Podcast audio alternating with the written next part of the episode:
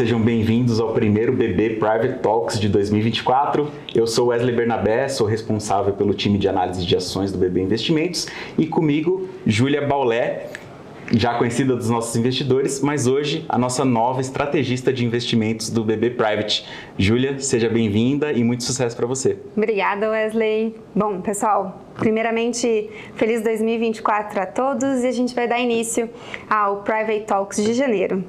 Para quem acompanha a nossa gravação pelo YouTube, hoje é quinta-feira, dia 4 de janeiro de 2024, e a gente aproveitou a virada do ano para apresentar um novo formato do BB Private Talks para vocês.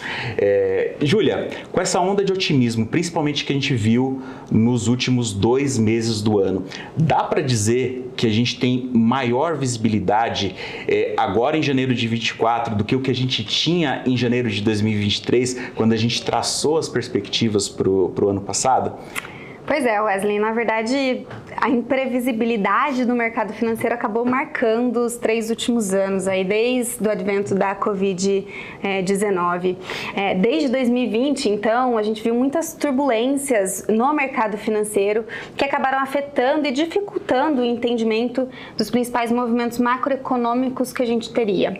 E por isso, é, quando a gente pensa em assertividade em termos de investimentos, também se tornou um, um período um pouco atípico e difícil para é, as recomendações. Ainda assim, quando a gente olha especificamente o ano de 2023, essa imprevisibilidade do mercado se mostrou presente ainda. Então, duas das nossas principais convicções, quando a gente pensava em janeiro de 2023, de fato não aconteceram ao longo do ano existia uma perspectiva bastante otimista em relação à atividade na China, pois a China saía de uma política de Covid zero, mas a verdade é que a China decepcionou em termos de atividade. E Estados Unidos, a expectativa majoritária e mais provável era de que a economia americana passasse por um período de recessão ao longo de 2023. E a verdade o que a gente viu acontecendo foi uma atividade econômica surpreendendo positivamente. Não foi só isso, quando a gente pensa nos eventos que aconteceram, a gente teve surpresas em termos de inflação, a gente teve é, mudanças geopolíticas importantes e também a revolução da inteligência artificial, que acabou aí é, mudando drasticamente o que se desenhou de cenário para o ano passado. E ninguém esperava também, é, como exemplo, né, o Nasdaq, as bolsas americanas como um todo, mas em especial a Nasdaq, surpreendendo positivamente, encerrando o ano é, com bons retornos, enquanto China decepcionou isso do ponto de vista do, é, do desempenho global das bolsas, né, Julia? É, exatamente. É, ninguém esperava que as bolsas nos Estados Unidos performassem do jeito que performou. A gente viu o S&P 500 é, performando aí 25% no ano, a Nasdaq, que é uma bolsa concentrada ali empresas de tecnologia avançou 45%, é um avanço que realmente ninguém esperava. E a China, que era uma das apostas para o ano, acabou tendo um desempenho negativo na bolsa por lá. Então, surpreendeu de fato. É, acaba só evidenciando toda a complexidade desse mercado financeiro e por isso a gente tem que reforçar que essa complexidade deverá continuar existindo ao longo de 2024. E diante disso, a nossa recomendação para os nossos clientes é sempre manter uma diversificação do portfólio, né? Colocar os seus recursos investidos em diferentes caixinhas, de forma que a gente consiga mitigar riscos a partir dessa diversificação.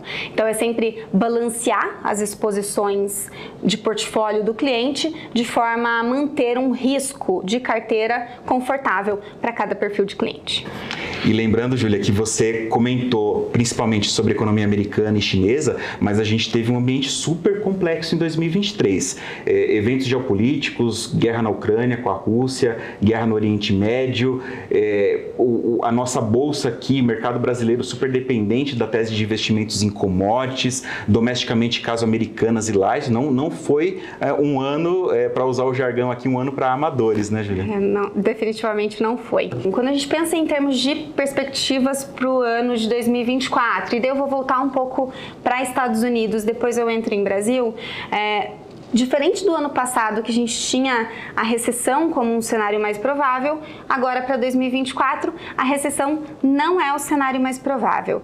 E nesse sentido, a gente viu uh, mais adeptos desse entendimento, é, dado que se espera que os Estados Unidos passem por todo esse aperto monetário sem que a economia de fato sofra tanto. Diante disso, mesmo que a gente é, debata sobre a possibilidade ou não dessa recessão, independente se essa recessão irá acontecer, o que a gente espera para 2024 é que essa atividade siga enfraquecida para os Estados Unidos em 2024.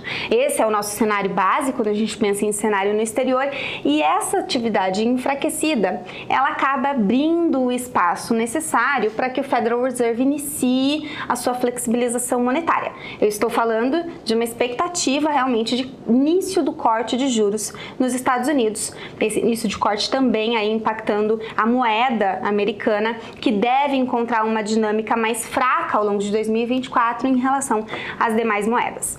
Ainda só fazendo um disclaimer em relação aos Estados Unidos, a gente tem riscos aí no pano de fundo, tanto associados ao endividamento do país, mas também temos eleições presidenciais no país. Sem dúvida. E falando em Estados Unidos, pessoal, é, é muito importante ter em mente que a questão dos juros é uma questão central para todas as economias, isso eu estou falando de condução de política monetária dos Estados Unidos, né, o que, que o Fed é, vai fazer com, com a taxa de juros por lá, e aqui no Brasil tem um impacto muito grande em relação a fluxo de capitais. Fluxo de capitais para emergentes como um todo, mas fluxo de capitais para o Brasil também. É, e se o cenário for é, dessa forma como você comentou, né, e o que o mercado espera que o, o, o Fed ele tenha uma postura de iniciar o círculo de cortes já no primeiro semestre desse ano, é, isso abre espaço para que o Banco Central, de certa forma, tenha um caminho mais facilitado para continuar os ciclos de corte da Selic. Então, o estudo que a gente faz lá no BB Investimentos, Júlia, é o seguinte: é, ciclos de afrouxo monetário, ciclos de corte de juros, eles são absorvidos pelo mercado de duas grandes formas. Uma primeira é imediata e uma segunda de longo prazo. Imediatamente, o que, que a gente percebe? Foi o, o, o mais ou menos o que a gente percebeu em 2023. Há uma redução do custo de capital das companhias companhias, é, a avaliação das empresas é, melhora, consequentemente, o investidor é, exerce uma força compradora, vamos dizer assim, é, nos ativos domésticos. Essa, é, esse efeito é um efeito imediato, é um efeito mercadológico e que a gente sentiu ao longo, principalmente do segundo semestre de 2023. O outro é, evento, que é um evento mais de longo prazo, dentro desse ciclo de corte de juros, Júlia, é, é um evento no qual nós esperamos que os resultados das empresas é, sofram uma descompressão, principalmente o resultado financeiro, e isso melhore as estimativas dos nossos analistas em relação à, à composição dos resultados como um todo.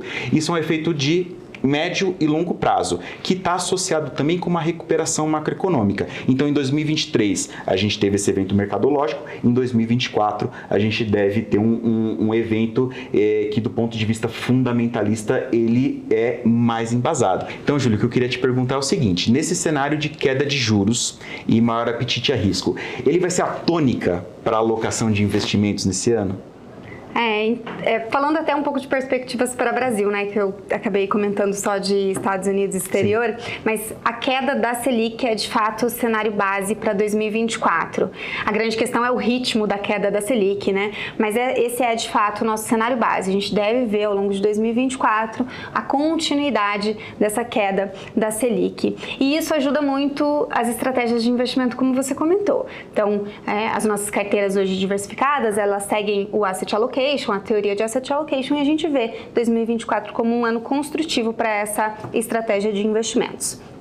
Lembrando, né, como você também já entrou um pouquinho, ah, quando você tem uma queda de juros no Brasil, historicamente, esses são momentos em que a gente observa também um nível de atividade maior no mercado de capitais, seja através de novas emissões de crédito privado, seja com IPOs ou follow-ons. Então, exatamente. Então, quando a gente pensa para o ano de 2024, a gente vê um ano agitado, mas um ano de boas oportunidades. E essas oportunidades tanto na renda fixa, porque se a gente tem a expectativa de que queda da Selic, a gente tem ainda alguns cortes, uns fechamentos adicionais na curva de juros, melhor dizendo, mas também oportunidades dentro da renda variável. E aí aqui tanto renda variável como fundos imobiliários. E eu até te pergunto como é que estão os números aí e as expectativas para esses dois grupos de investimentos. Resumindo aqui para os investidores, nossa visão é positiva, já antecipando, começando pelo final, né, Julia? É, mês passado a gente divulgou um relatório de perspectivas, a gente introduziu o preço-alvo para 2024 em 141 mil pontos,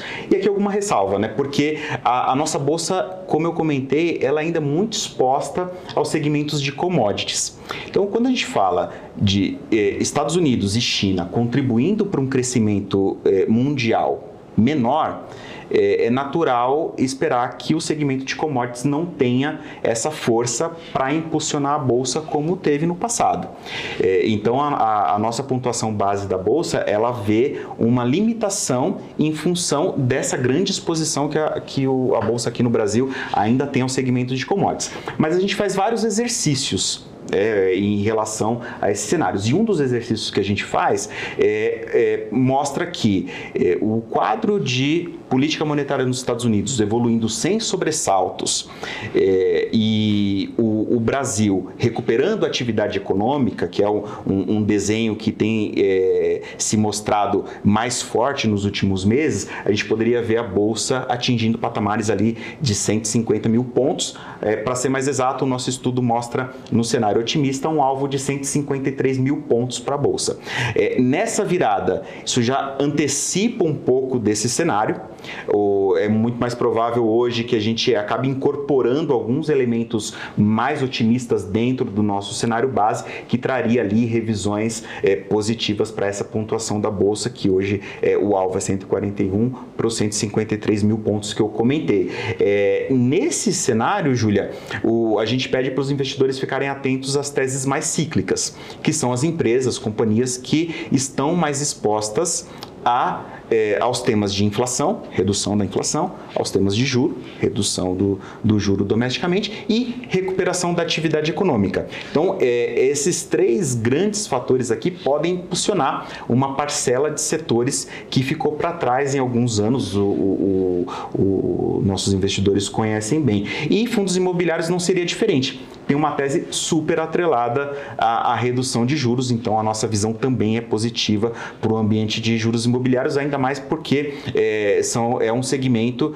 que nas nossas análises tem devolvido para o investidor é, bons níveis de é, retorno é, e caixa né, no, nos rendimentos mensais, que são inclusive para pessoa física isento de imposto de renda. Então, Julia, pensando no curto prazo agora, que mensagem se daria para o investidor sob o ponto de vista da alocação de investimentos para começar 2024? Bom, legal. Então vamos lá. A gente está otimista para o ano de 2024, mas quando a gente vai olhar a janela de curto prazo, a janela de janeiro, para as nossas carteiras recomendadas, a gente acabou recomendando uma exposição um pouco acima da neutralidade, então uma recomendação adicional de alocação dentro do dos indexados de inflação. Então, desde títulos públicos a títulos privados, crédito privado, com indexação à inflação, é, tanto para curto como longa duração. Essa é a nossa recomendação e aposta para o mês de janeiro. O que a gente tinha de recomendação adicional em dezembro, que estava associada pré-fixado, a gente trouxe para uma neutralidade agora em janeiro, porque em dezembro a gente viu um fechamento legal ali da curva nominal Sim. e isso, portanto, a gente achou um espaço ali para realizar algum ganho dentro das nossas recomendações, então a gente trouxe para neutralidade. Da mesma forma, a gente mantém a neutralidade em bolsa, porque a gente viu um rally forte aí de final de ano, com novembro e dezembro com ganhos bastante expressivos para o Ibovespa. Então, em bolsa, a gente também entra janeiro dentro da neutralidade. Perfeito. É, é bom passar essa mensagem de otimismo para o investidor. Acho que é, eu compartilho da, da, sua visão de que 2024 vai ser um ano muito bom, mas é importante ter uma visão super pragmática em relação é. à alocação de investimento, colocar sempre, é, pesar os riscos. É por isso que a diversificação é tão importante, né, Julia? Exatamente. Eu queria passar uma mensagem final antes da gente encerrar, que eu acho legal. É, o ano que a gente inicia é um ano que a gente está otimista, entendemos que as carteiras diversificadas encontrarão um espaço construtivo para gerar performances positivas para os nossos clientes, é, mas esse ano como qualquer é, imprevisibilidade que a gente pode esperar em termos de cenário econômico, o ano de 2024 deve reservar o seu próprio conjunto aí de eventos imprevistos. E é por isso que eu queria reforçar com os nossos clientes que a melhor estratégia de investimentos é a estratégia de diversificação, tentando equilibrar o nível de risco do portfólio para um nível confortável para o nosso cliente, mas diversificado para mitigar esses riscos de cenário à frente que são imprevisíveis e que a gente precisa estar preparados para não ter um tombo muito grande em termos de rentabilidade dentro de carteira, tá? É, dito isso, aproveitem esse início do ano, busquem rebalancear os portfólios, conversem com seus gerentes e aproveitem de fato, a gente está aqui para apoiá-los. Falou tudo, Júlia. Pessoal, a gente fica por aqui. Comenta o que você espera para 2024. Fala o que você achou do nosso novo formato. Segue para acompanhar sempre a atualização dos nossos conteúdos. Um bom 2024 e bons investimentos para todos. Exatamente. Até logo. Até logo. Tchau, tchau. tchau.